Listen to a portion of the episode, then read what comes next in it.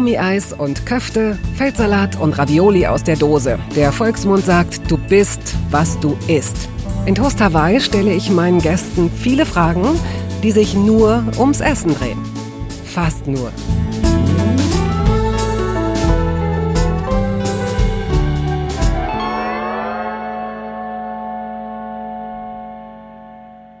Sie kennen möglicherweise dieses Gefühl, wenn man jemanden nicht so richtig einschätzen kann. Mag man den oder mag man den nicht? Hat die einen guten Humor oder hat sie ihn nicht? Also, wenn man sich selbst kein richtiges Bild machen kann. In solchen Situationen hilft es natürlich, einen Freund zu haben, der die Person kennt. Und in meinem Fall war es Mickey Beisenherz, der mir versicherte, du, Atze, das ist ein richtig feiner Kerl. Atze Schröder. Kannte ich natürlich aus Comedy-Shows super erfolgreich lockige Perücke, blaue Brille. So, und dann trafen wir uns für die Hörbar, in der man ja auch sehr offen miteinander redet. Und ich war ganz hingerissen. Atze ist wirklich ein feiner Kerl und es war klar, der muss unbedingt auch zu Gast sein bei Toast Hawaii. Mit dem rede ich übers Kochen und übers Essen und übers Einkaufen und na, Sie werden sich wundern. Stichwort Einkaufen. Das hätten Sie nicht gedacht, was da kommt. Ich wette. Jetzt wünsche ich Ihnen viel Vergnügen mit Atze Schröder und der vorletzten Sendung vor der Sommerpause.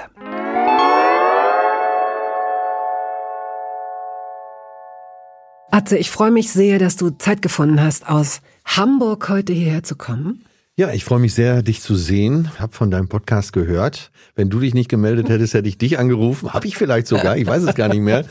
Äh, ja, ich äh, bin ja, froh, dich wiederzusehen. Ich bin auch froh, zumal du ja hier nicht mal als Hybrid sitzt, sondern als die Figur hinter der Figur. Also wir sprechen hier nicht mit einem einer Kunstfigur, sondern mit dir als Mensch. Aber ja, weil es äh, genau, aber du bist Wie halt. Horst. Lichter sagt, das Menschliche, das muss man betonen, was ist wichtig, dass man Mama und Papa lieb hat, ja. ne, dass man ab und zu ein Blümchen schenkt, das ist wichtig. Gott, oh Gott, oh Gott. So. Hattest du den noch nie hier? Nein, hatte ich das nicht. Das wär's doch mal, wenn ihr beide aufeinander. Ui, warum? Ähm, ja, ich würde sagen, da treffen nicht nur zwei Welten aufeinander, sondern Universen. Und äh, Horst hat auch eine gewisse Faszination, das muss man schon sagen. Ja, bestimmt. Aber ähm, du faszinierst mich jetzt auf jeden Fall mehr. Aber ich habe nicht diesen schönen Schnäuzer. Nee, aber das kann, wenn man lange genug wartet, dann kommt der wahrscheinlich. Stimmt, man kann, kann, ja noch werden. Ja, hattest du mal einen Bart? Ich frage jetzt schon, ich versuche natürlich alles, was ich frage, irgendwie im Hinblick auf Essen zu fragen. Denn so, in heute geht's Bärten, ums Essen. sehr witzig. Äh. In Bärten hängt ja Essen, wenn's schlecht läuft. Ja, absolut schrecklich, oder? Hattest du mal einen Bart? Äh, ich hatte mal so einen Schnäuzer, der so etwas runterging, so Genghis Khan-mäßig. Oh, wow. Ach, Damals Gott. hatte ich aber noch Fokuhila. Nein, nicht in der Kombination. Doch, in der Kombination. Gut. Also ich kann mir dich Gut, du trägst ja auch, wenn du deine Bühnenfigur bist. Über was wundere ich mich denn hier eigentlich? Also ich meine, und dann ist es. Was macht das alles mit dir? was, was macht das mit mir? Aber wie ist das? Also ich meine, als Frau werde ich nie erfahren, wie es sich anfühlt, einen Bart zu haben und auch nicht, wie, wie es ist, wenn einem jemand gegenüber sitzt und einem so ein verstecktes Zeichen macht, um zu sagen, du, da hängt noch ein Stück Ei oder so. Also Ei im Bart. Ja, ich hatte nie einen Bart, weil. Äh, Hast du doch gerade gesagt. Ja, also einen Schnäuzer hatte ich schon. Ja, aber, aber da hängt doch auch was. Äh, der war jetzt nicht äh, besonders ausgeprägt, also schon so an Seiten runter, aber immer sehr kurz. Äh, okay. Ja, viel ist da bestimmt nicht hängen geblieben. nee, also so ein Vollbart könnte ich mir nicht vorstellen. Außerdem, sobald ich auch nur einen Drei-Tage-Bart habe, sehe ich aus, als hätte ich eine schwere Grippe. Das ist irgendwie äh, matcht das nicht mit meinen Augen. Was auch immer, okay. Ähm, bist du denn jemand, der anderen Menschen äh, hilft und, und sie darauf hinweist, dass da beispielsweise noch ein Blättchen Basilikum oder dass man Kräuter zwischen den Zähnen hat oder so? Bist du jemand, der ganz dezent darauf hinweist? Unbedingt. Finde ich sehr höflich zu sagen, äh, du hast da was. Äh, ich selber habe panische Angst davor, jemandem gegenüber zu sitzen und da irgendwo noch ein Stück äh, Petersilie im Zahn zu haben. Weil gerade solche Kräuter ja. Äh, sind ja besonders unangenehm. ähm, ja. Kontrollierst du dich? Also ja, ja, ja. Ich gehe gern mal so vorm Dessert noch äh, auf die Toilette und kontrolliere da. Mhm. Und würde am liebsten eine Zahnbürste immer mit mir führen. Und deswegen äh, finde ich es höflich zu sagen, du hast da was. Ja. Okay, wenn man jemanden zur Seite nimmt. Nicht, nicht vor der ganzen, ja, nicht so, vor der ganzen vor, so erstes Date kann man das sagen, das sollte man sagen, ne? Ja, man sollte es sagen. Man muss halt, man sollte es vielleicht, ich überlege gerade. So, so als äh, ich versteckte Anmache. Äh, so erstes Date, falls du gleich noch knutschen möchtest, du hast da was zwischen den Zähnen. ja, vielleicht auch nicht. Und sie sagt, ja, dann ist ja egal. Ja, vielleicht auch nicht. Nee, nee, doch nicht. Mhm. Du bist ja heute unseretwegen tatsächlich, äh, vielen Dank dafür, früher aus äh, Hamburg hier nach Berlin gekommen, extra mit dem Zug. Ja. Und du reist ja auch von Berufswegen sehr viel, vielleicht momentan ein bisschen eingeschränkt durch Corona, aber das wird ja danach auch wieder weitergehen. Mit was verpflegst du dich, wenn du fliegst, wenn du längere Zugfahrten vor dir hast? Oh, da sprichst du ein ganz sensibles Thema an. Und zwar, äh, zu Hause wird extrem gesund gegessen. Sehr viel Gemüse, überhaupt kein Fleisch, kein Fisch. Überhaupt was? Äh, kein Fleisch, kein Fisch. Du bist, Ganz selten Bist mal. du Veganer dann? Äh, ja, zu Hause bin ich Veganer. Zu Hause bin ich Veganer. Das ist so ein toller Buchtitel. Zu Hause bin ja, ich Veganer. Äh, ja, also ich bin jetzt, ich will niemanden missionieren und ich bin auch nicht militant. Das heißt, wenn ich irgendwo eingeladen bin, äh, dann bin ich mal Minimum Vegetarier. Äh, und wegen mir soll sich keiner Mühe machen und dann, ich würde auch mal ein Stück Fisch essen wenn es so gar nichts anderes gibt. Aber meistens, selbst wenn man zum Grillen eingeladen ist, dann liegt ja, liegen noch andere Sachen darum, respektive ähm, Salate oder irgendwelches Kräuterbaguette. Mhm. Äh, aber ansonsten äh, esse ich kein Fleisch und absolut sehr selten Fisch. Und heute Morgen tatsächlich mal Käse weil am Wochenende äh, war mein bester Freund da und der ist so ein Käseliebhaber und davon war noch ein bisschen da und dann konnte ich beim Appenzeller nicht mehr Nein sagen. Da merkst du schon, ich bin da nicht absolut militant, aber äh, ich versuche schon, sag mal, in der Hüfte locker bleibend Veganer zu sein. Seit wann? Seit einem knappen Jahr jetzt. Hab vorher auch schon nicht viel Fleisch gegessen. Äh, und wenn, dann habe ich immer schon drauf geachtet. Tatsächlich klingt jetzt so her, aber so ist es gar nicht gemeint. Aber äh, aus ethischen Gründen ist es sehr leicht, auf Fleisch zu verzichten, weil wenn du dich damit beschäftigst, ja. kannst du so ein ja. Tier einfach nicht, deine Mitbewohner einfach nicht aufessen. Und wenn man das Leid so drumherum sieht, dann kannst du eigentlich auch keine Kuhmilch mehr trinken. Und die gute Butter musst du auch weglassen, weil für einen Pfund Butter braucht man sechs bis zehn Liter Milch. Und äh, was mit den armen Tieren passiert, äh, so dieses Bild von der Milka-Kuh, die da ganz glücklich einsam mit ihrer Glocke auf der Wiese steht. Achtung, den Gag kann ich jetzt nicht weglassen als äh, Mutante. Okay. äh, ja, die tut mir dann einfach zu leid, dann das bricht dann nicht durch den Hals. Kann ich Und, jetzt aber meine Pointe auch nicht weglassen? Okay, bitte. Cool.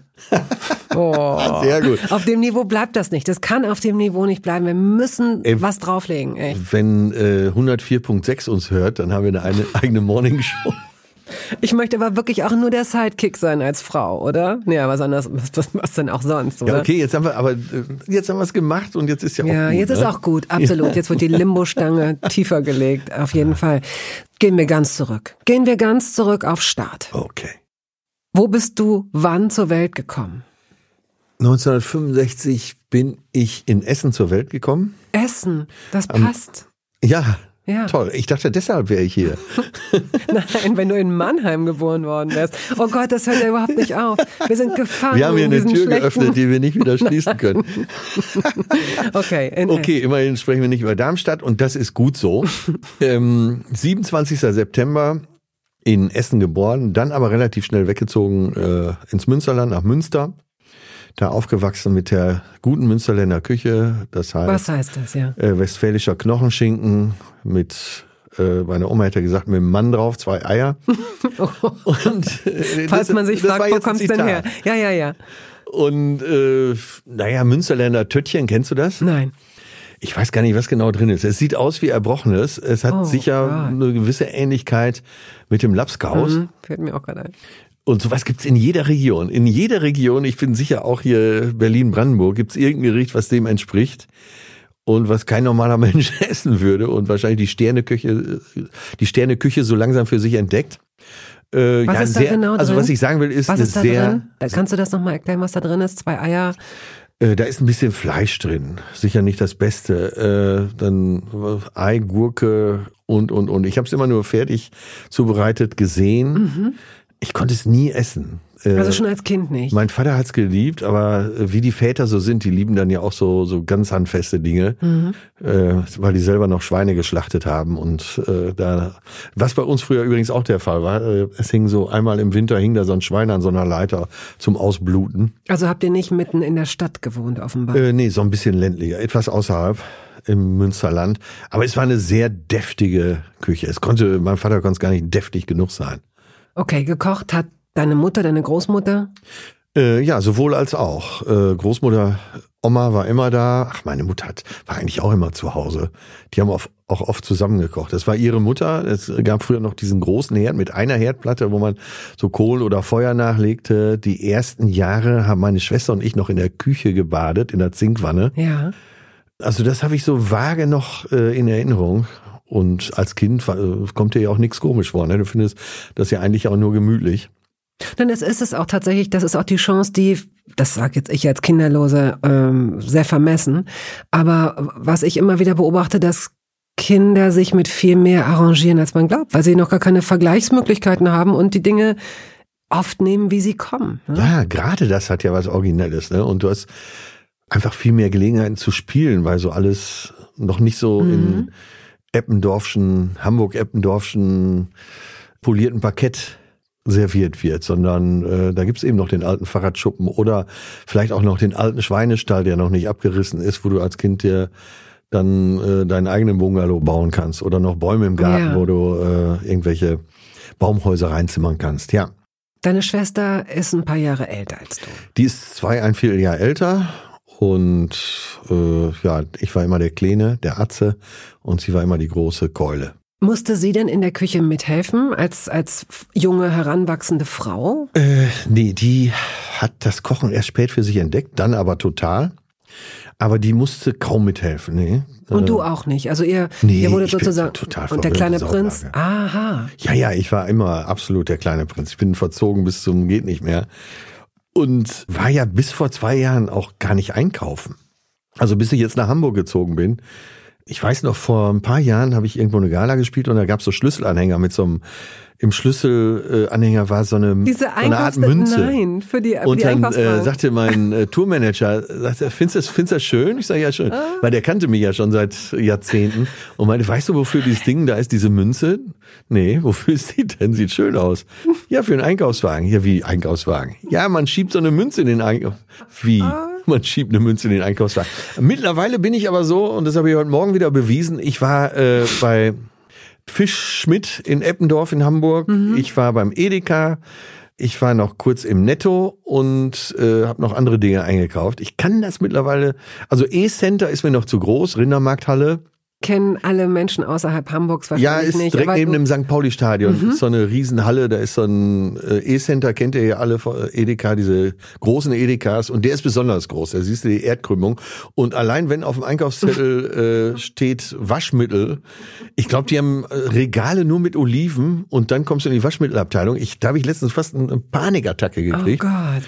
Also die großen packe ich noch nicht, aber alles andere habe ich. Das ist ja interessant. Das ist ja, also erstens, wie offen du damit umgehst, das finde ich ganz rührend, weil das macht dich natürlich angreifbar. Das weil macht selbst mich menschlich. Der, das macht dich menschlich. selbst der Sultan von Brunei hat, weiß wahrscheinlich, wie man so einen Einkaufswagen führt.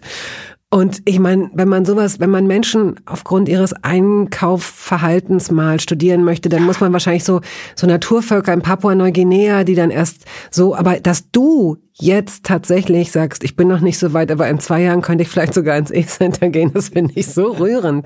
Das ist wirklich toll. Ja, ich habe den, ich war über eine Stunde da und hatte zwischendurch den Wagen verloren und hatte eine Dreiviertelstunde Arbeit in diesen Inhalt investiert und ey, das war echt Panik pur. Ich musste wirklich meinen Pullover und meine Jacke dann ausziehen, weil ich so geschwitzt habe. Und dann, also diese Freude, den Wagen dann wieder zu finden. Und dann war das letzte auf der Einkaufsliste war Waschmittel eben. Und dann komme ich in so eine Abteilung, wo mehrere Gänge mit Waschmittel sind. Schlimm. Ich kenne diese Panik nur, wenn man sein Auto sucht in so riesengroßen Parkhäusern und diese Panik kommt und du hast halt wirklich keine Zeit mehr und du musst und du suchst es und suchst es und suchst es und so in etwa muss ich mir das vorstellen. Du in diesem ja, mein Leben hat sich total geändert, seitdem ich äh, koche und einkaufe. Also natürlich kann ja. ich es dir nicht ersparen, aber da kommen wir vielleicht einfach auch später zu, zu sagen, wie konntest du denn in Anführungsstrichen so alt werden? Also da sind ja nun schon ein paar Jahrzehnte und erst seit zwei Jahren einkaufen. Dann bist du ein Pascha oder, oder was ist Nee, überhaupt eigentlich? nicht. Es, also dieses klassische Rollenmodell. Nennen wir die Dinge beim Namen. Dass das jetzt gerade abgeschafft wird, meinst du das? Ja, oder genau, welches klassische genau, das, Rollenmodell äh, meinst du? Äh, ja, was gerade abgeschafft wird. Das hat sich so eingeschlichen. Also ich habe früher auch schon ganz gern mal gekocht, aber so typisch gekocht. Äh, die Küche sah aus wie Sau und dann, wenn es ans Aufräumen geht, äh, habe ich die Hände gehoben, habe gesagt, ich habe ja gekocht. Also, also dieses typische Männerkochen. Wenn ich das fragen darf, also das ist ja auch ein Klischee. Ich kenne unglaublich viele Männer, die ja. super kochen und die und die Küche danach ritzi-bitzi super. Ja. Aber wenn ist das ein Trick dieser Männer, die dann sagen, ja. du ich, aha, okay. Äh, ganz klar. Und diesen Trick hatte ich auch verinnerlicht. Ach so, Achtung, jetzt wird's für mich peinlich. Diese klassische Rollenverteilung. Sie ist zu Hause, kümmert sich um alles und kocht auch mal, hat sich so eingeschlichen, weil auch da nenne ich die Dinge beim Namen, ich immer relativ viel Geld verdient habe mit den mhm. Dingen, die ich so veranstaltet habe. Damit meine ich jetzt nicht nur die Comedy, sondern auch die anderen kaufmännischen Sachen, die ich so veranstaltet habe. Ich hatte da ein ganz gutes Händchen, gutes äh, kaufmännisches Geschick und habe dann, ja, ich weiß gar nicht, ob wir es so offen ausgesprochen haben, aber es war relativ schnell klar, jeder macht hier das, was er mhm. kann. Und das war für beide Seiten eine Win-Win-Situation. Also wenn meine Freundin damals gesagt hätte, ich brauche hier morgen äh, drei lebende weiße Elefanten im Garten, dann hätte ich die irgendwie beschafft. Also äh, die war da eigentlich auch ganz glücklich mit. Also erstens auch da wieder, ich finde das super, dass du da so in die Offensive gehst. Du machst dich damit angreifbar, aber du machst es auf so eine charmante Art, dass man dir gar nicht böse sein kann. Und hinzu kommt, sowieso, wer bin ich, das jetzt zu beurteilen? Und hinzu kommt, dass ich es völlig in Ordnung finde, wenn man das innerhalb von Beziehungen aushandelt, wenn das total klar ist. Ja. Wie Gott, natürlich. Also wenn Frauen den Haushalt schmeißen wollen und dazu Lust haben und wissen, das ist unser Deal, so haben wir es besprochen, dann natürlich, warum denn nicht? Da, selbst ja. Physikerin oder weiß ich nicht, Bundeskanzlerin, ganz egal. Wenn das der Deal ist, dann sollen sie es tun. Ja, wir waren uns da einig. Und äh, die hat auch andere Frauen bemitleidet, die jeden Tag acht Stunden arbeiten gehen müssen. Das ist, äh, das, das muss jeder tatsächlich, also wirklich das, im Idealfall wird das innerhalb von Beziehungen geklärt. Blöd ist es immer dann, wenn eine Frau keine Wahl hat und wenn von ja. vornherein davon ausgegangen wird, das musst du ja machen und deine Hände sind ja viel kleiner, deswegen musst du das Klo putzen, ja. Stimmt. So, du kommst also doch viel besser ganzen, in die Ecken mit den kleinen. Ja, ja, das war diese ganze, mit dieser, ja. mit dieser Art von Witzen bin ich, äh, Witzen, witzig, witzig, bin ich aufgewachsen, ne? Das war, es gab verschiedene Phasen, es gab die, hat du Mörchen, die, und die Ostfriesenwitze Witze und dann gab es diese ganzen Frauenwitze, die ja. dann irgendwie auf Kosten der Frauen meistens gingen, klar. Also ich hätte jetzt so ein paar im Köcher, die spare ich mir aber. Ja, das ist sehr nett, weil du hast gerade irre viele Weil ich sie natürlich auch alle kenne. Punkte aber äh, wir waren uns da einig. Hm. So und äh, ich glaube, egal was man so macht, wenn man sich einig genau, ist, äh, dann ist alles gut. Finde ich auch, finde ich auch. Ja. Aber uns fehlt jetzt noch ein sehr großer Sprung vom damals zu dieser Zeit, die du gerade beschrieben hast. Also du bist als recht verwöhnter Junge in normalen, einfachen Verhältnissen äh, groß geworden. Wenn ich dich jetzt nach dem Essen deiner Kindheit befrage, was würdest du sagen? Was war dein, was war dein Lieblingsessen? Äh, Himmel und Erde war mein Lieblingsessen. Weißt Sag du, was, mal, das, was ist? das ist? Ja, so im, in der Quizshow wird man so langsam drauf kommen. Also Erde, Kartoffeln, mhm. Himmel, Äpfel und äh, das so als Eintopf würde man das, glaube ich, heute verkaufen. Ja, und in, im Winterzeiten gab's dann äh, Blut, ja, wie hieß das denn noch? Ja, das, was, was man aus dem Blut des Schweines macht. Ja, wie so Blutwurst. So, so oder, ähnlich oder wie so Blutwurst, aber nicht genau Blutwurst. Ich komme jetzt nicht auf den Namen, alles sehr deftig.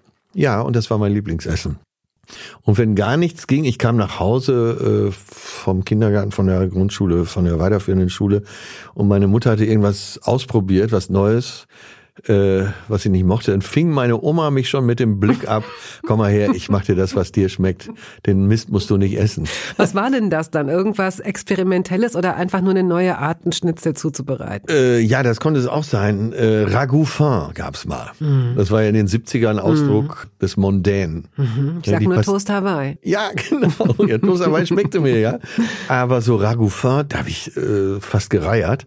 Ja. Und dann stand Oma schon bereit und machte wieder Himmel und Erde. Und letztes Mal habe ich noch meine Tante in Köln besucht. die ist auch schon Mitte 80, meine absolute Lieblingstante, die sogar die ersten Jahre auch noch bei uns im Haus wohnte. Und die hat dann tatsächlich Ragoufin gemacht, äh, so ein Zufall. Die hatte wohl vergessen, dass mir das überhaupt nicht schmeckte. Dann hat die, aber die ist jetzt, die ist nicht tüttelig, aber schon nicht mehr ganz so schnell wie früher auf der Festplatte. Das war früher eine sehr, sehr mhm. äh, schlaue Frau die, sagen wir mal, so ihre Intelligenz etwas umgewandelt hat jetzt. Ne? Ja. Ist mittlerweile im Altenheim und die wollte mich unbedingt bekochen. Und die hat dann so eine Art, tja, wie heißt das, so ein Mini-Backofen, wo ja. man so Toast Hawaii zum Beispiel macht. Ja. Wo so zwei nebeneinander ja. passen. Ja. So ein Ding. Aber das sah aus wie äh, so aus den frühen DDR-Tagen. Ich saß dann äh, auf dem Sofa. Sie ist jetzt äh, in so einer alten Residenz, das heißt ja ein Schlafzimmer und so eine Wohnküche. Mhm. Und sie drehte sich dann um, äh, hatte diese Pasteten schon da drunter gepackt, drehte sich um, um jetzt eben das, äh, die Füllung zu machen. Und das Ding fing echt an zu brennen. Oh. Und meine Tante äh, kriegt das aber gar nicht mit. die stand oh. da und das Ding fing oh. an zu oh. brennen. Und äh, ich sag, Agnes, um Himmels Willen, hab dann natürlich sofort einen Stecker gezogen und das Ding, äh, so die Pasteten rausgeschmissen. Die, die war, also die Pasteten waren richtig verbrannt. Es hat richtig Lichterloh gebrannt in dem Ding. Und ich frage mich immer, was wäre los gewesen, wenn ich nicht da gewesen wäre. Ja, aber wirklich. Und sie dreht sich um und sagt nur, oh, angekokelt. Ja. Und dann haben wir das alles mit Toast gegessen. Also das Ding heißt, du auch. hast auch, du hast auch das, Ragoufin gegessen. Da ist äh, ja auch ja, Fleisch. Ja, ja. Ich hatte es schlechter in Erinnerung, als es dann war. Könntest du sie nicht nochmal nach so einem alten Himmel und Erde Rezept bitten, so wie es in eurer Familie zubereitet wurde? Oder würdest du das, würde es genauso schmecken, wenn du es heute machst? Mit Hilfe deiner Schwester vielleicht? Ja, gute Idee. Also meine Schwester äh, wohnt ja seit Jahrzehnten schon in den USA und komischerweise Jetzt geht's wieder weiter. Äh, meine Schwester kocht mittlerweile auf sehr, sehr hohem Niveau. Und wenn ich in den USA bin, dann bin ich immer noch der kleine Bruder, dann geht die Geschichte komplett weiter und die betüttelt mich von vorne bis hinten. Das ist doch aber auch nett. Jetzt setze ich erstmal hin und ja, dann wird schön. gekocht und dann bin ich der Kleine. Hat ja auch was mit Gastlichkeit zu tun. Sie empfängt dich, sie sieht dich nicht so oft, sie will dir was Gutes tun. Ihr macht ja Kochen sehr viel Spaß. Also insofern. Total. Da musst du jetzt gar keine Selbstanzeige unterschreiben. Aber ich würde tatsächlich, wenn, wenn es so alte Familienrezepte bei mir gäbe, würde ich schon zusehen, dass ich die noch irgendwie versuche. Ich weiß, es gibt auf irgendeiner labberigen Papierserviette noch so. Meinen Versuch, aufzuschreiben, wie die Kohlrouladen meiner Mutter denn eigentlich, wie sie die gemacht hat. Und meine Mutter das aber auch nach so einem Pi mal Daumen, wie man es eben macht, wenn man Sachen häufig macht, wenn man sie aus der Lameng macht und aus so einer Routine heraus und dann sagt, ja, es kann aber sein, dass es auch doppelt so viel oder halb so viel oder mm, und du musst dann halt sehen. Diese Serviette habe ich neulich irgendwo gefunden, habe gedacht, hätte ich das doch bloß mal richtig ja, abgeschrieben. Ja, der Kartoffelsalat unserer Nachbarin, ja.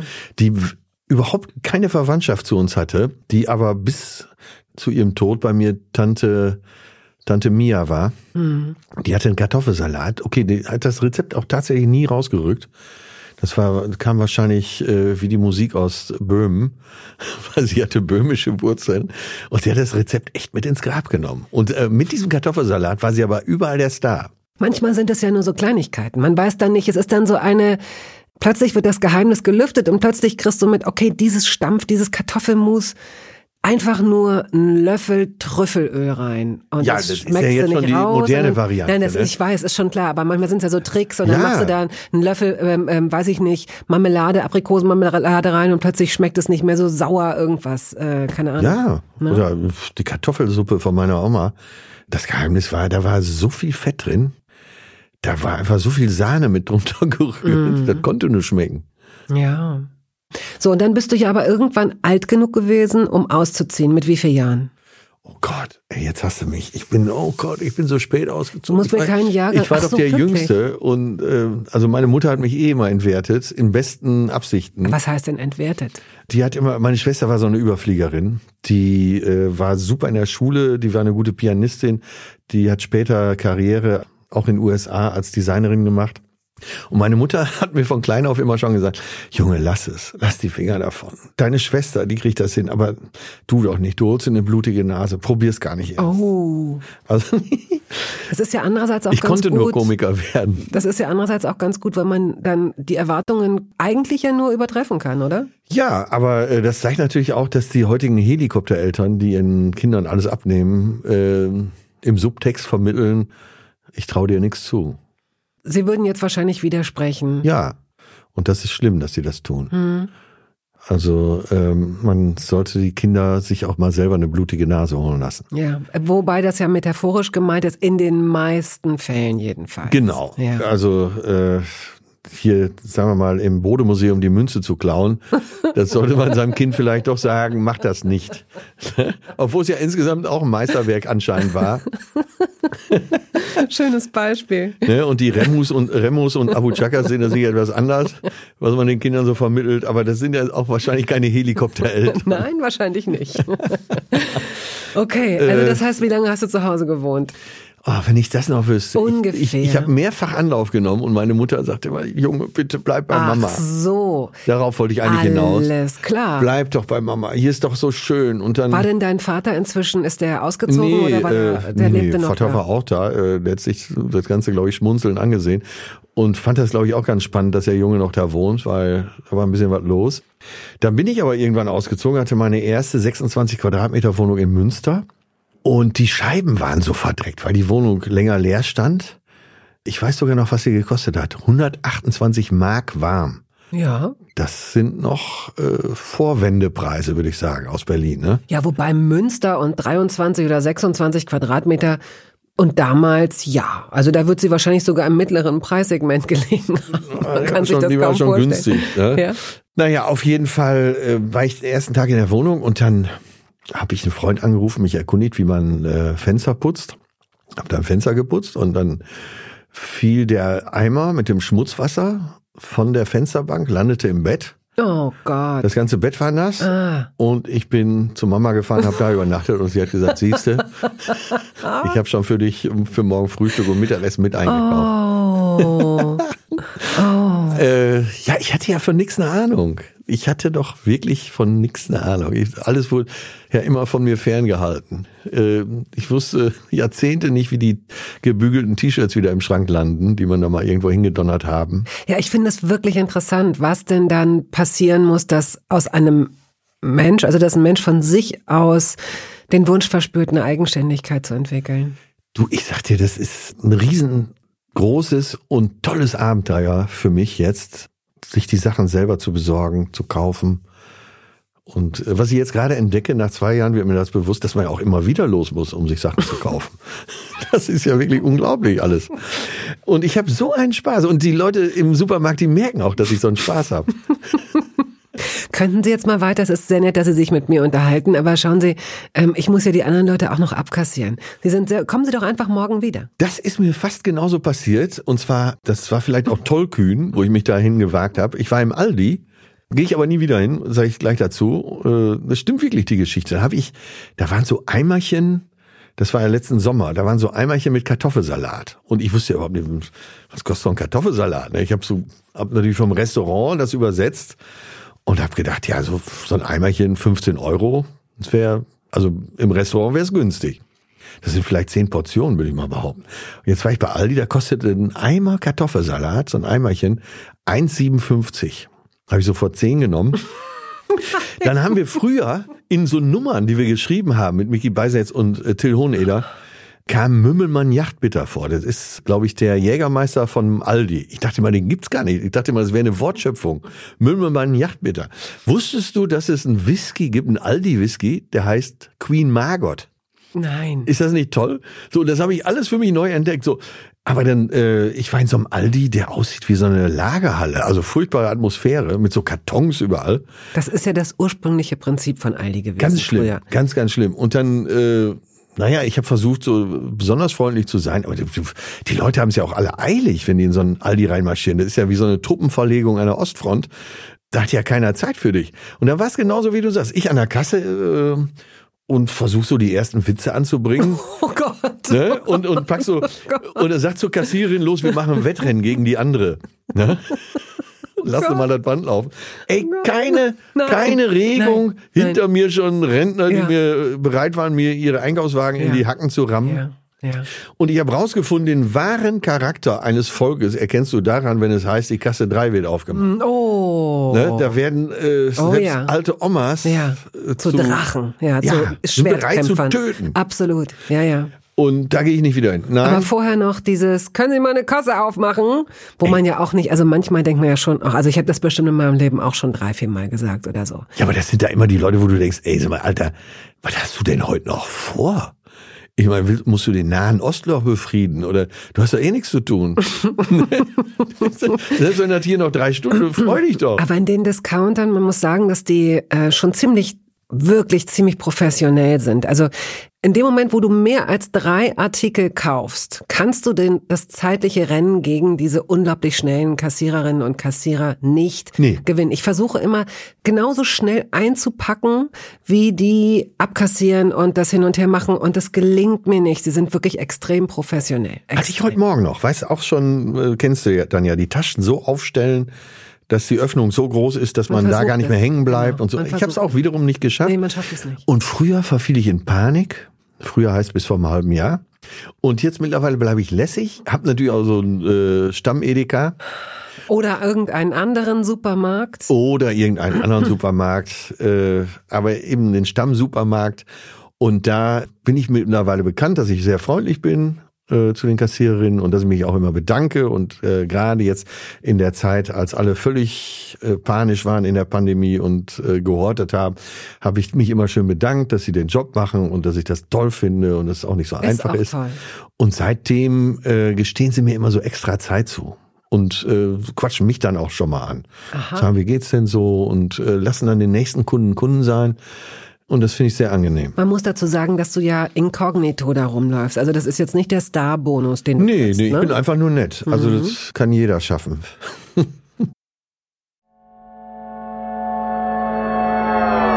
Werbung. Es gab eine Phase in meinem Leben, in der ich alles richtig machen wollte in Bezug auf meinen Körper. Genügend Flüssigkeit, Bewegung, die richtige Ernährung. Hey, ich werde ein ganz neuer Mensch und kürze das an dieser Stelle mal ab. Aus mir wurde kein ganz neuer Mensch. Solche Pläne sind löblich, aber in der Regel zum Scheitern verurteilt. Wir wollen zu schnell zu viel und übersehen, wer wir sind und wer wir jahrzehntelang waren. Nichts gegen Veränderungen, nichts gegen gesündere Angewohnheiten oder Ernährungsumstellungen. Aber ich finde, sie müssen zu unserem Leben passen und es muss irgendwie Klick machen im Kopf. Rückblickend kann ich sagen, dass mir die Dinge, die sich bei mir dauerhaft in Bezug auf meinen Körper oder Ernährung veränderten, immer auch einleuchteten, weil ich eine Veränderung in meinem Körper oder in meiner Kondition oder in meiner Konzentration spürte.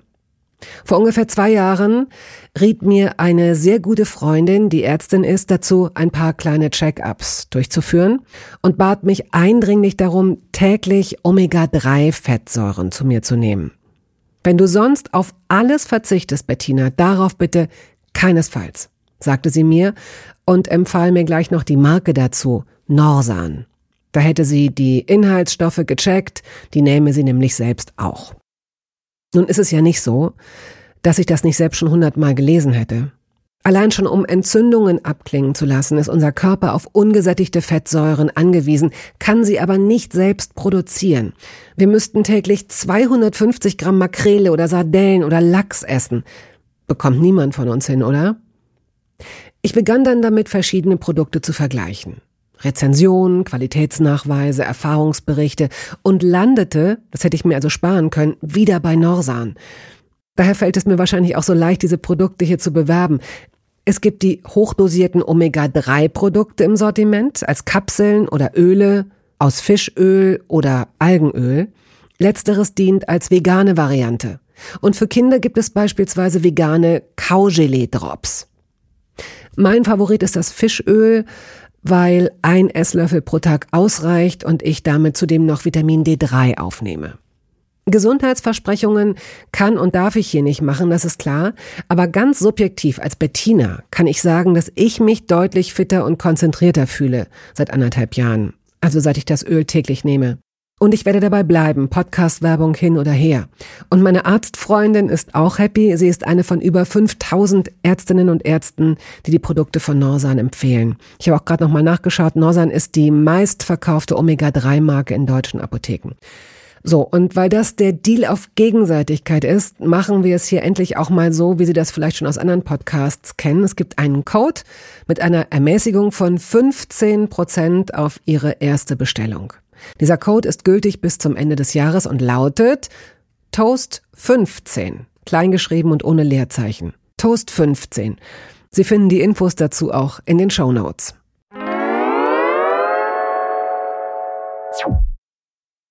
Du hast dann in dieser kleinen Wohnung mit den schmutzigen Fenstern und dem nassen Bett gelebt? Ja. Also bist du da wieder zurückgegangen? Ja, irgendwann war das Bett ja auch wieder trocken. Ne? Kannst du dich erinnern, was du in dieser Zeit, wie du dich ernährt hast? Also war es nur Fast Food und hat deine ja. Mutter dir zwischendurch was vorbeigebracht oder wie sah das aus? Nee, das nicht. Aber ab und zu bin ich da hingefahren, äh, weil meine Mutter hat drauf bestanden, weiter in die Wäsche zu machen. Mhm. Äh, und dann gab es natürlich ordentlich was vors Messer, damit der Junge sieht, wie schön es zu Hause ist.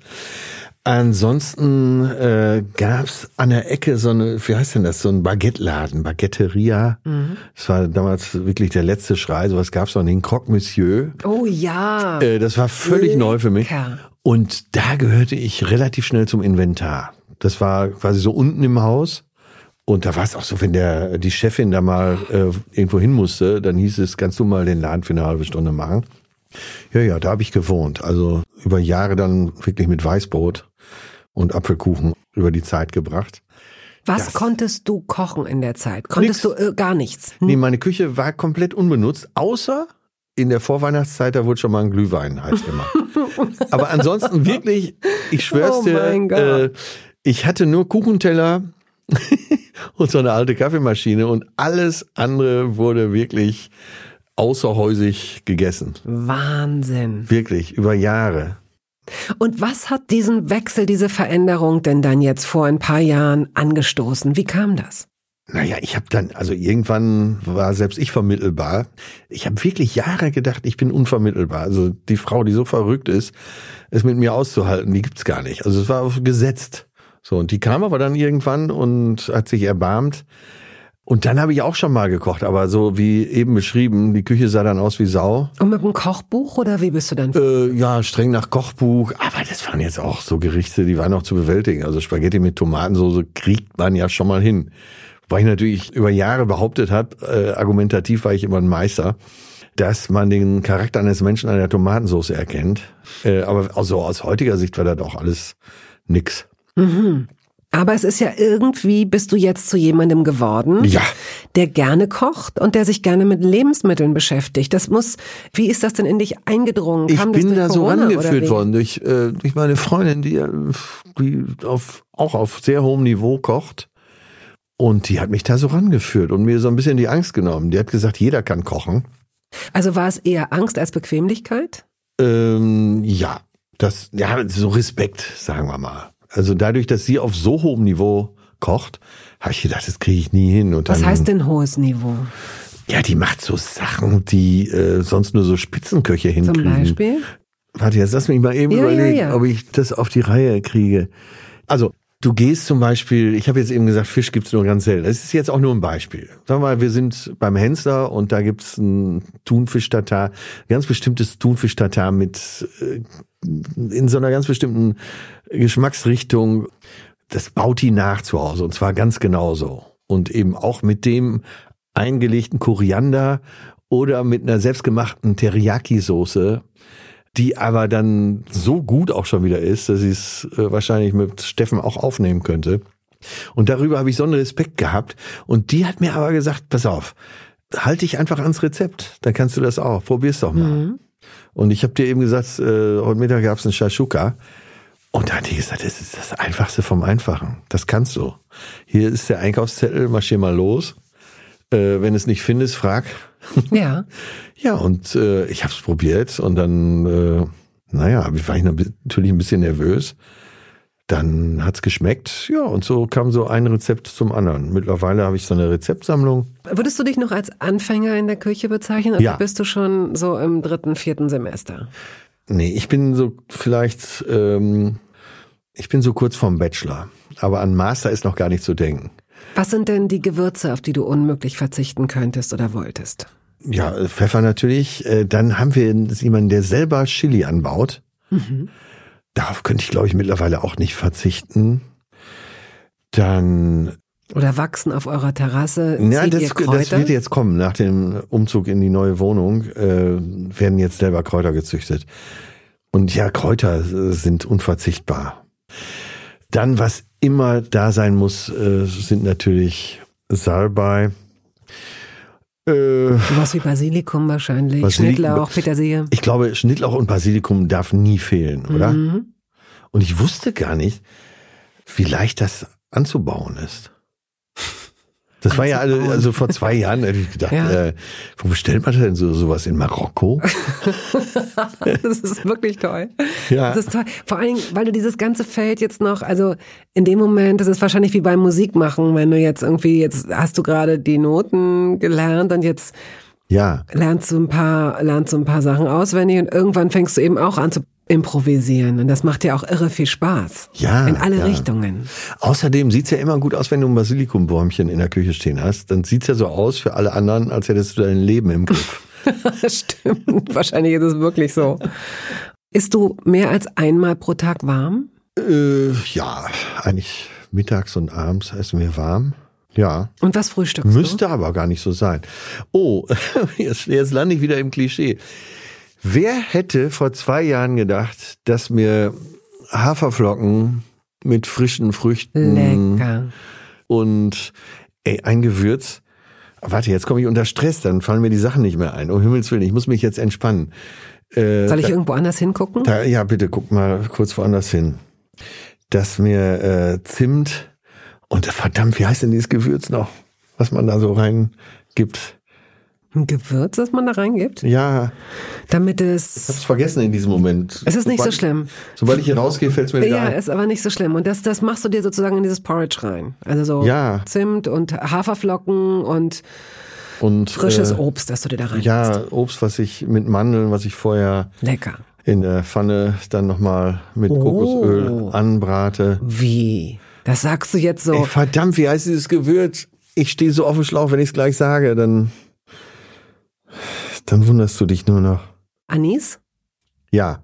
Sternanis ist auch immer da. Aber das meinte ich jetzt nicht. Äh, aber es landet schon mal. Sternanis landet auch schon mal drin. Mm. Auch nicht Kurkuma, sondern. Ach, es ist so ein richtig erwachsenes, ernstes. Äh, ganz äh, ernst. Äh, so, so, so, so, ein, so ein ähm, herzhaftes Gewürz. Ja. Kardamom. Ah, da hätte ich aber auch bei Kurkuma drauf kommen können. Ja, ja klar. Kardamom war mir äh, ah. bis vor ah. zwei Jahren unbekannt. Ja. Aber sag mal, hat einer von euch so eine ayurvedische Kur oder so gemacht? Äh, wenn dann ich. Äh, ich habe die gemacht, diese Ayurveda-Kur vor zwei Jahren. Fast genau vor zwei Jahren. Das scheint ja dann tatsächlich so ein Wendepunkt für dich gewesen zu das sein. Das war der Wendepunkt. Jetzt, wo du es sagst. Ich hatte es schon wieder vergessen. So, ich hatte, äh, ich bin ja auch ziemlich feierwütig, wie ich vielleicht auch schon rumgesprochen habe. Und, äh, Im Zweifel habe ich es dir beim letzten Podcast schon gestanden. Und da habe ich gedacht, so jetzt, äh, das geht so nicht weiter. Mach das mal. Und dann äh, Freund von mir macht das jedes Jahr und meinte, fahr da mal hin nach äh, Traben-Trabach. Ja, dann dahin für zwei Wochen. Und da gibt's echt wenig zu essen. Äh, Ayurveda-Kur hat sich jetzt auch schon nicht mehr so richtig festgekrallt in meinem Hirn. Ich muss mal kurz nachlesen, was da alles stattfand. Also es wurde sehr gereinigt, sagen wir mal so, mhm. ohne ins Detail zu gehen. Macht man ja zum Entgiften und um sich auch möglicherweise neu zu ernähren. Äh, viel Yoga. Dann gab es auch tagelang gar nichts zu essen. Dann gibt's äh, morgens Ghee, also man trinkt heiße Butter. Mhm. Äh, das fand ich besonders eklig. Muss man sich dran gewöhnen, Hab's ja. aber voll durchgezogen. Mhm, gut. Und das hat tatsächlich in mir was gemacht und was angestupst.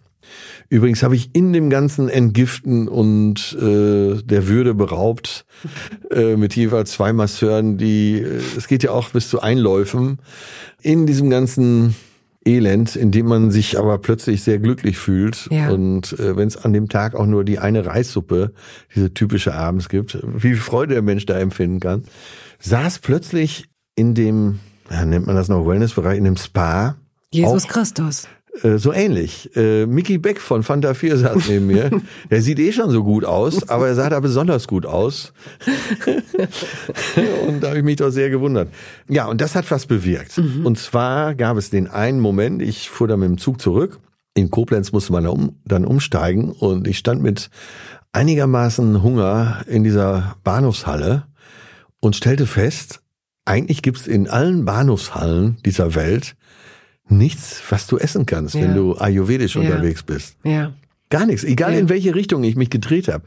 Und da wurde mir plötzlich klar, mein Gott, wir werden systematisch vergiftet. mit wir dem ganzen Weißbrot und, und, dem ganzen Ja, wir machen Zucker. das ja, ne? Also letztendlich, wir könnten ja den Markt auch regulieren. Also ja, aber es ist äh, aufgrund der Schnelligkeit und Verfügbarkeit der Lebensmittel, die wir da, wenn wir unterwegs sind, uns zuführen, äh, ist es ja wirklich definitiv Gift, was uns da verabreicht wird. Wir wollen es ja auch so, aber du müsstest dir ja fast zu Hause was machen so in, wahrscheinlich in Berlin wäre es schon möglich, da im Umfeld des Bahnhofs oder im Bahnhof irgendwas zu kaufen, ja. äh, was nicht giftig ist, aber. Ich meine, so ein Obstsalat kriegst du halt überall. Ist halt irgendwie viel Plastik dann auch schon wieder. Ein Obstsalat ja. geht dann als, als kleinster Kompromiss. Ja. Aber ja, machen wir ja, das Oder wenn vor. du, äh, es gibt wahrscheinlich hier im Hauptbahnhof Berlin irgendeinen Laden, der so Bowls anbietet. Das weiß ich gar nicht. Und wenn du da eben Salat mit Bohnen und so weiter, da könntest du schon ein anständiges Mittagessen, ja, wahrscheinlich äh, schon. aber, aber auch die, in diesen Soßen ist ja dann oft auch sehr viel Zucker und irgendwelche Konservierungsstoffe und so weiter. Ja, also ja. es wird besser. Die Tendenz geht tatsächlich in die Ja. Richtung, ne, dass man auch weiß, okay, das sind jetzt nicht mehr nur diese Mayo-Eier-Brote, Ja. äh, sondern da wird man inzwischen. Aber wie gesagt, von Berlin auf die Welt zu schließen, ist auch äh, tollkühn. Ja, ich meine, in Hamburg ist es, ja, also die Hälfte Hamburg, sagen wir mal, ist ja Öko. Naja. Und da geht's schon an vielen Stellen. Hm, Tatsächlich. Lass uns mal zu einer Rubrik springen. Ich will dich nämlich fragen, gibt es Ja. in eurer Küche oder wahrscheinlich eher in eurem Keller oder auf dem Dachboden oder vielleicht nicht mal mehr da Anschaffungen, die komplett überflüssig waren? Wo man dachte, ah, das wird was und dann hat man es nie gemacht. Die überflüssigste Anschaffung der Welt. Ja, es gibt so eine Multifunktionsmaschine, die auch kocht. Ah ja, Fehlt die nur dass sie die Sachen auch selber aufisst. die hat die äh, Sachen, ihr habt das gekauft und habt das ausprobiert und wart Ja, unglücklich. als wir da zusammenzogen, äh, habe ich gedacht, so ein Ding muss her, ganz klar, hier. du musst zack. was einbringen. Ja, ich muss was einbringen und was willst du dich lange quälen? Hier, dann haben wir doch alles. Dann wurdest du zweimal benutzt und steht da irgendwo jetzt. Hm, okay, gut. Ja. Und habt ihr so einen Smoothie Maker mal gekauft? Äh, wir haben so ein super Saftgerät, äh, mit dem man wirklich richtig guten Saft machen kann. Das, Machst du das auch? Ja. Und das ist echt viel Arbeit, aber das ist so der äh, Höhepunkt unserer Beziehung, dass wir freitags oder samstags, ich bin äh, schnibbel gerne, ich befreie das Obst, äh, Ja. also die Zitronen und Apfelsinen und so weiter. Ich schneide das alles zurecht und die Chefin, also Küchenchefin, bedient das Gerät. Aber es muss Freitag oder Samstag sein, einmal pro Woche, was ganz ungewöhnliches. Ja, Ja, und dann gibt's morgens, äh, da ist auch Ingwer mit drin und äh, dann gibt's morgens Warum noch nur einen Shot. einmal in der Woche? Weil es so viel Arbeit weil macht. wir dann für die ganze Woche das machen können. Dann haben wir eine Woche Ah, diese Shots. Das, das füllt ihr dann ab in so eine Flasche und habt es dann im genau, und dieses Mhm. äh, äh, Gefäß, wo das dann abgefüllt wird, das reicht genau für eine Woche. Und wenn du vor diesem Shot einen Blutdruck von 105 hattest, dann hast du nach dem Shot einen von 175. 250, okay. Gibt es etwas, was du schrecklich findest? Was du nicht gerne isst? Das vielleicht sogar mehrere Sachen, vor denen du dich richtig Also ekelst, was also, wo ich mich wirklich vor ekle, ist Trüffel. Trüffel? Ja. Da reicht's, wenn am Nebentisch jemand Trüffel isst. Oh. Oder aber die Frau, mit der ich zusammenlebe, die so gerne Trüffel isst, das ist, dann schaudert's mich. Das ist ja interessant. Mir ist mir nie eingeleuchtet, warum man Ne, ist ja gut. Das ist, das ist dann halt deine. Das, so. von dieser aber Fäulnis so begeistert sein kann. Aber ansonsten gibt es jetzt nichts, wo du sagst. So muss äh, der Tod schmecken. Naja, Ragoufin magst du nicht so gern. Ja, Genau. Wir kommen jetzt mal zu einer Rubrik. Entweder oder. Kaffee oder Tee? Kaffee, aber mittlerweile auch schon richtig zelebriert äh, mit entweder aufgeschäumter oder warmer Milch. Hamburg war ja immer die Stadt der Kaffeeröstereien. Es gab Stimmt, zu Hochzeiten ja. 200 Kaffeeröstereien. Mittlerweile gibt es noch 26. Und da findet man doch die richtige Bohne. Ja. Darum geht's im Leben, die richtige Bohne zu finden. Aber du bist jetzt nicht so ayurvedisch, dass du den Tag mit Tee beginnst, oder doch?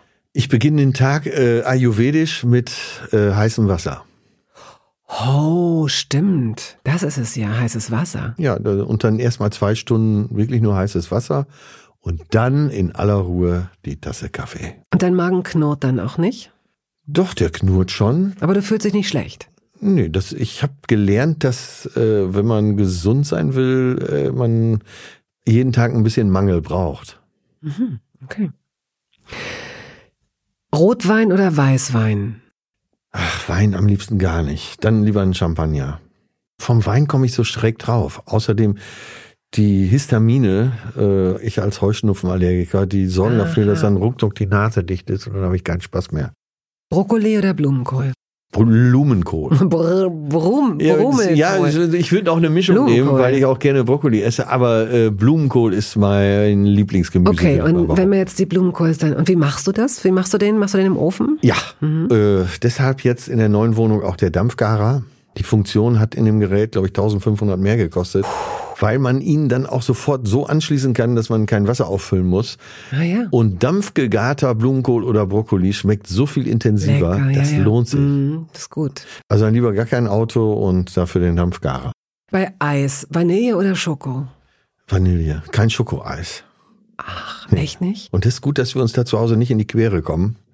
Der Deal ist immer klar. Naja, okay, du bist Vanille.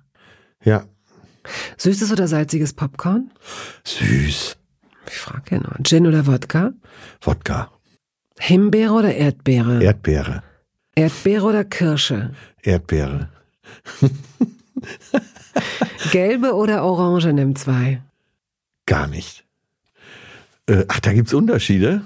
Es gibt immer nur diese zwei. Ich genau noch vom wie Lande. früher bei den Erfrischungsstäbchen. Da sind oben die Zitronen. Die, die Erfrischungsstäbchen. Ja. Ah, die kennt auch nur Jemand, der nicht mehr 20 ist. Aber Jenseits der 25 wieder. ist. Die gibt es wieder oder noch, keine Ahnung. Mhm. Das haben wir in unserem Buch so schön beschrieben, äh, wie Dieter Thomas Heck Atze anruft und ihm noch einen Platz in einem erfundenen Hotel in St. Moritz klar macht und er sagt, und bring bitte, bitte, bitte für meine Frau Hildchen die Erfrischungsstäbchen aus der Minibar mit. Joghurt oder Pudding? Joghurt. Mit, ohne? Äh, gern mit Banane. Aha. Und Bananen oder Zitrone? Banane. Zitronen sind mir zu aggressiv. Aha, aber wenn du kochst. Aber ich habe gelernt jetzt, äh, da ich auch solche mit solchen Aufgaben langsam betraut werde, ich bin da glaube ich in eine Riesenfalle getappt, wenn ich jetzt so hier erzähle. Äh, mit Zitronen kriegt man den Spiegel so schön sauber. Also hörst jetzt raus, dass ich auch solche solchen Arbeiten betraut werde. Ja, so langsam, ne? Aber es fing so an, dass als das blonde Mädchen da stand und ich am Anfang zu Besuch kam, hieß es immer, du musst hier gar nichts machen. Und auf freiwilliger Basis, das hat sie geschickt gemacht. Ist das blonde Mädchen deine Perle, von der du ja, ja, ja. Und aber die ist auch schlau, die ist sehr schlau und die hat, glaube ich, frühzeitig begriffen, Männer sind wie äh, Labis, also die Hunde. Labradore. Labradore, äh, Bestärkung. Immer bestärken. Und das führt dazu, dass ich jetzt alle Einkäufe mache. Und die und Fenster putzt? Die Spiegel reinige. Oh. Und ich habe Spaß daran. Und dieses Lob immer, ne? Toll. Hast du toll gemacht. Meine Mutter hat immer gesagt, du musst Männer loben, Betty. Ja. Männer sind wie Hunde, ganz klar. Die machen, für so ein Leckerchen machen die alles. okay, wir laufen ins Finale ein. Verdammt, ich bin Ey, du bist domestiziert worden. Absolut. Du bist, du ja. bist konditioniert worden, aber zu deinem Besten, wenn ich das sagen Ich bin eine reine Zirkusnummer. Ich glaube, du bist ein zufriedener Mann. Das meine ich jetzt ernst. Total. Aber dieses Gefühl, dass ich da draußen jetzt auch alleine klar käme, ja. schafft natürlich eine gewisse Augenhöhe, schafft einen gewissen Respekt. Ich kann jetzt alleine einkaufen. Und Liebe braucht eben Respekt. Liebe, absolut. Vielleicht kannst du da Und Partnerschaft braucht Respekt. Ja, toll. Also schön, schön, hätte gedacht, alles klar. dass man aus ja. mir noch einen Menschen machen kann. So, wir sind am Ende. Und wenn das jetzt hier ein Essen wäre, wir würden jetzt essen gehen und äh, es käme zum, wir hätten jetzt gezahlt oder wir würden gleich zahlen, du würdest gefragt werden, soll es noch was sein? Käseplatte, ein Dessert, Kaffee, Schnaps. Wie würdest du dieses Essen abrunden? Und zum Schluss das Dessert. Äh, ja, alles, was du gesagt hast. Wirklich? Ja. Würdest du einen doppelten Espresso nehmen oder würdest du einen Cappuccino nehmen? Ich würde, ein, äh, wie heißt das so schön beim Italiener, ein Corretto nehmen. Äh, ein Espresso mit einem Schuss drin. Das belebt ja doch. Man sagt auch Altherrencrack. äh, es kann aber sein, dass ich das nur erfunden habe dafür. Äh, es wird so langsam übernommen. äh, ja, so ein bisschen Käse ist schon gut. Zu Hause essen wir keinen Käse, weil die armen Kühe. Aber auswärts dann schon. Wenn man es sich da, mal gönnt. Da kann ich dann auch nicht mehr Nein sagen. Ja, den Cognac hinten dran, warum nicht? Da ist mir übrigens eine Sache passiert in Südfrankreich, in Saint-Tropez, wo ich seit Jugend immer schon hinfahre. Damals noch mit 300 Mark für drei Wochen, jetzt mit 300 Euro für eine Woche. Da habe ich am Hafen gesessen und die Franzosen haben ja eine andere Cognac-Kultur als wir. Das hat einen viel, viel höheren Stellenwert. In dem roten Café in Saint-Tropez, erste Reihe, ich komme jetzt leider nicht auf den Namen, im Zweifel heißt es Café Rouge.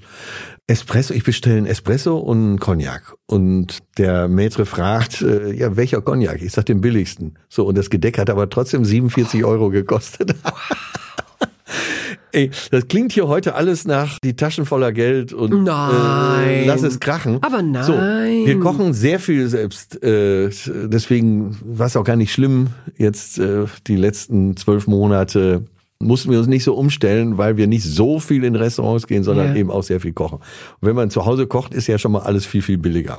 Ich habe das Gefühl, dass wir in zwei, drei, vier, fünf Jahren von dir Großes sehen werden. Du wirst wahrscheinlich demnächst so einen eigenen YouTube-Koch Channel eröffnen. Ja, du darfst eins nicht vergessen. Und das ist diabolisch schon, wie die Meisterin in deiner Küche steht und immer so tut, als könnte sie kein Wässerchen trüben und sie steht komplett über den Dingen, weil sie das totale Talent dafür hat. Und ich werde nie in diesem Bereich kommen. Ich werde immer so ähm, weißt du was, früher, hat, das, früher hat dir das deine Mutter gesagt, heute sagst du es dir selbst. Das ist doch Ja, das habe ich gut verinnert. Ja, aber die ist so, ey, wenn du zu Hause Bayern München hast, dann äh, kannst du vielleicht ein bisschen mitkicken oder Pete Sampras, dann kannst du vielleicht mal Tennis spielen, aber. Vielleicht bist du ja Menu und weißt es noch gar nicht. Lassen wir es offen. Nein, ich, äh, also so man muss auch so. seine Grenzen kennen. Also ich habe das Gefühl, dass du gerade in den letzten zwei Jahren deswegen auch viel Spaß hattest, weil du deine Grenzen überschritten hast und dass du sie erweitert hast. Und wer weiß, wer weiß, in welche Richtung es noch geht. Und wenn es da stehen bleibt, wo es jetzt ist, scheint es dir aber auch Spaß zu machen und gut zu bekommen. Ich werde auf jeden Fall angeregt durch diesen Podcast jetzt mal den versuchen, den besten veganen Toast Hawaii der Welt hinzukriegen. Mach ein Foto und schick es uns bitte. Ja. Ich freue mich jedenfalls sehr. Danke, dass du uns das alles erzählt hast. Danke für die Einladung.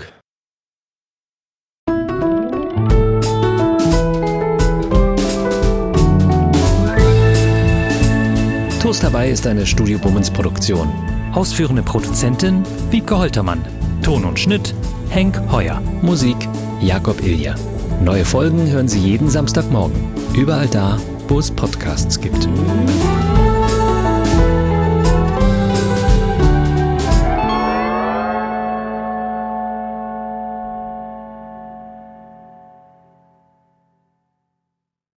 Halt, stopp, warten Sie.